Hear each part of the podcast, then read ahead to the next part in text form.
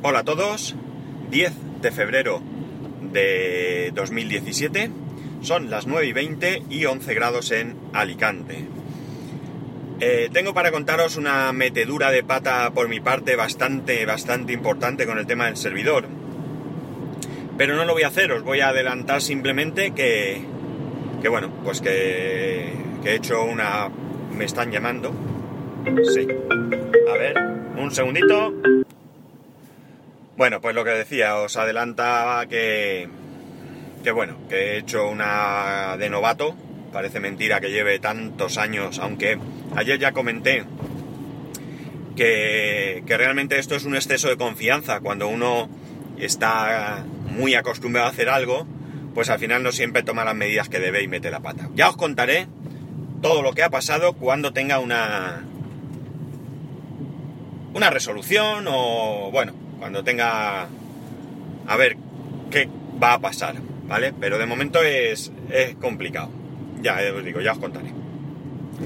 Y hoy, hoy que es viernes, pues vamos a hacer un poquito de viernes de reflexión, que hace mucho que no lo hago, que lo tengo totalmente abandonado, que el podcast es inexistente, con sus, ¿qué? Cuatro, creo que tres capítulos grabados, pero vamos a hacerlo desde, desde aquí, Vamos a dejar, como digo, un poco tecnología, vamos a dejar todo este tipo de, de cosas de las que suelo hablar, porque es que hay cosas que, que la verdad que me hacen, me hacen pensar en, en qué clase de gente hay por el mundo. Veréis. Leo una noticia, esta noticia tiene, tiene una respuesta un poco en, eh, en, en, en contra de, de la primera, que dice que han detenido a una mujer eh, aquí en España porque prostituía a su hija de 9 años para con ese dinero comprar tabaco y alcohol. Y digo que hay una noticia que lo desmiente porque parece ser que el fiscal ha salido diciendo que no prostituía a la niña. Curiosamente, la primera noticia dice que han detenido a un hombre de 53 años por mantener relaciones sexuales con esta niña. Al parecer, eh, bueno, en el tema de la edad, dudo, ¿eh? Dudo. Tampoco tiene mucha importancia. No sé si tiene 9 años o la niña tiene 13 y estaba al cuidado de, de su hermano de 9 porque no estaban ni escolarizados ni nada. Independientemente de que sea cierto, en este caso, de que la niña haya sido prostituida o no, ¿vale?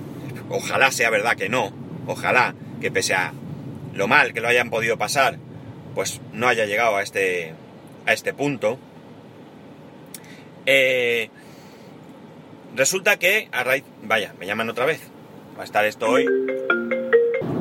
Bueno, pues sigo.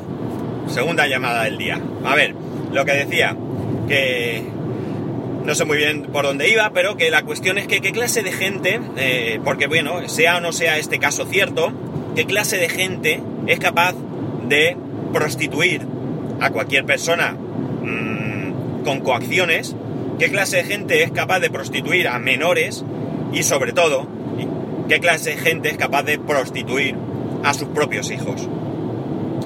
Me parece, no sé, mmm, gente sin sentimientos, gente sin... no sabría decir, pero desde luego que esto es una barbaridad. Lo peor, lo peor de todo esto, y es a lo que iba, es que hay un informe que dice que España ha pasado de ser receptora de menores a ser proveedora de menores. Y esto es grave.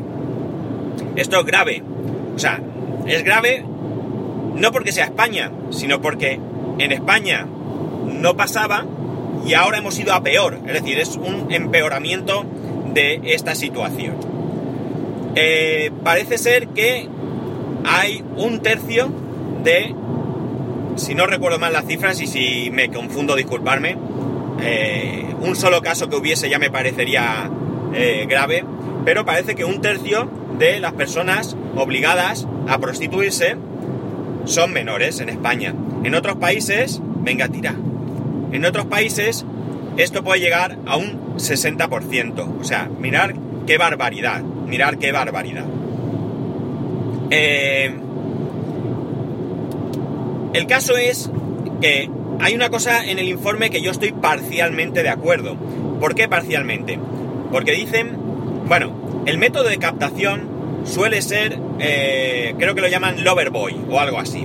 Esto es una chaval, eh, guapito, simpático, que contacta con las... Generalmente el mayor porcentaje es en niñas, aunque también lo hay en niños. De hecho, en España por primera vez se han documentado dos casos de niños, que esto no significa que no los hubiera, esto significa que nunca se habían documentado. Pues bien, resulta que estas eh, Loverboy lo que hacen es que pues encandilan un poco a estas, a estas niñas con regalos, con... bueno, pues con malas artes, ¿no? Y lo que ocurre es que eh, pues una vez que ya las tienen, pues las llevan a otros países. Eh, como digo, hay una cosa que no estoy de acuerdo y es el hecho de que dicen que suele ser con niñas que están en situaciones mm, menos privilegiadas, si queréis, no sé cómo llamarlo, eh, desfavorables, ¿no? Que son de, de, grupos desfavorecidos, ¿no? Pero yo creo que esto puede pasar en cualquier caso. Mirar, los adolescentes, y todos lo hemos sido, somos adolescentes. Y a los adolescentes, que cuando lo somos nos creemos los más listos del planeta, todos, incluido yo, cuando pasé por esa época, seguro, eh, pues nos pueden tomar el pelo. Y muy fácilmente, y muy fácilmente. Entonces, eh, yo creo que, que esto puede pasar en cualquier situación. Y por tanto, pues debemos de por supuesto, proteger a nuestros hijos, pero también debemos ser vigilantes.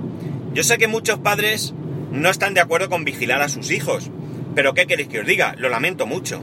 Yo, yo lo digo muchas veces. En mi casa, en mi casa, no hay una democracia. No, para nada. En mi casa no hay una democracia, no señor. Hay una padrescracia, ¿vale? Eso quiere decir que en mi casa mandamos mi mujer y yo. Y que mi hijo tiene que tragar, mi hijo tiene que pasar por el aro. Evidentemente, no se trata de imponer las cosas a palos y demás, pero sí que allí las normas las marcamos nosotros.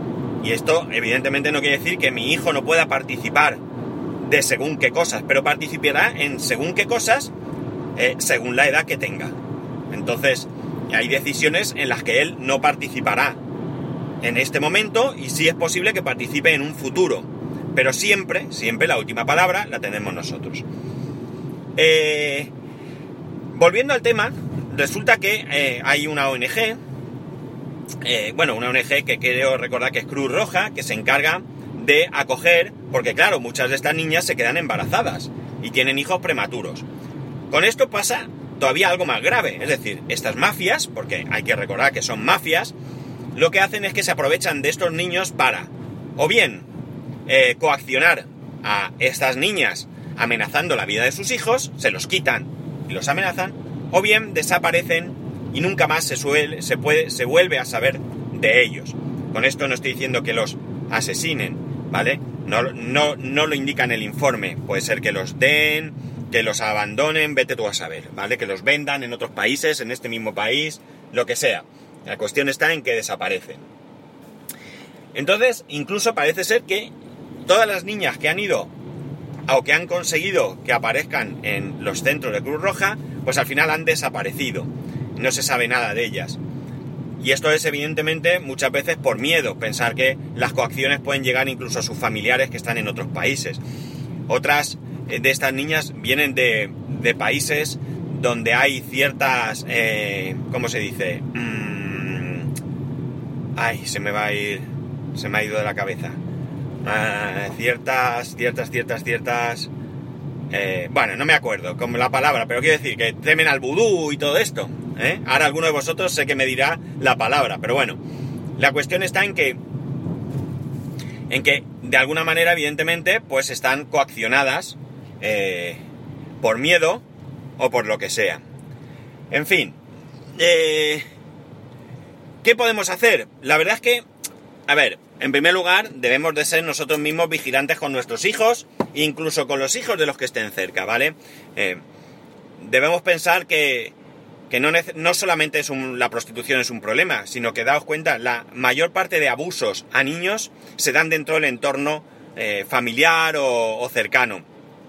Entonces debemos intentar, eh, sin ser obsesivos, pues sí un poco vigilar a ver si vemos síntomas de que se pudiera dar esto, ¿vale? Y ser siempre, eh, bueno, pues no mirar para otro lado, ¿de acuerdo? Sé que esto es complicado, pero pensar en vuestros hijos, o pensar incluso más egoístamente en vosotros mismos si hubieseis pasado de pequeños por esa situación. Espero que ninguno de los que me... Bueno, no os conozco, pero espero que ninguno que me oigáis esté, hayáis pasado por eso, de verdad.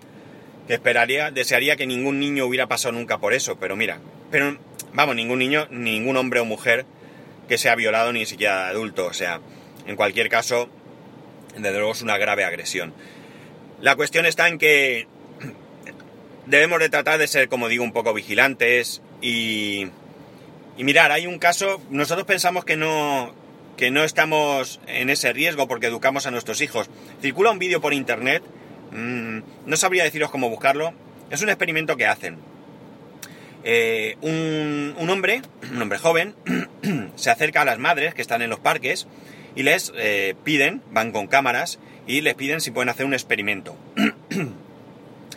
para ver si sus hijos son eh, cautelosos o se van con el primero que llega.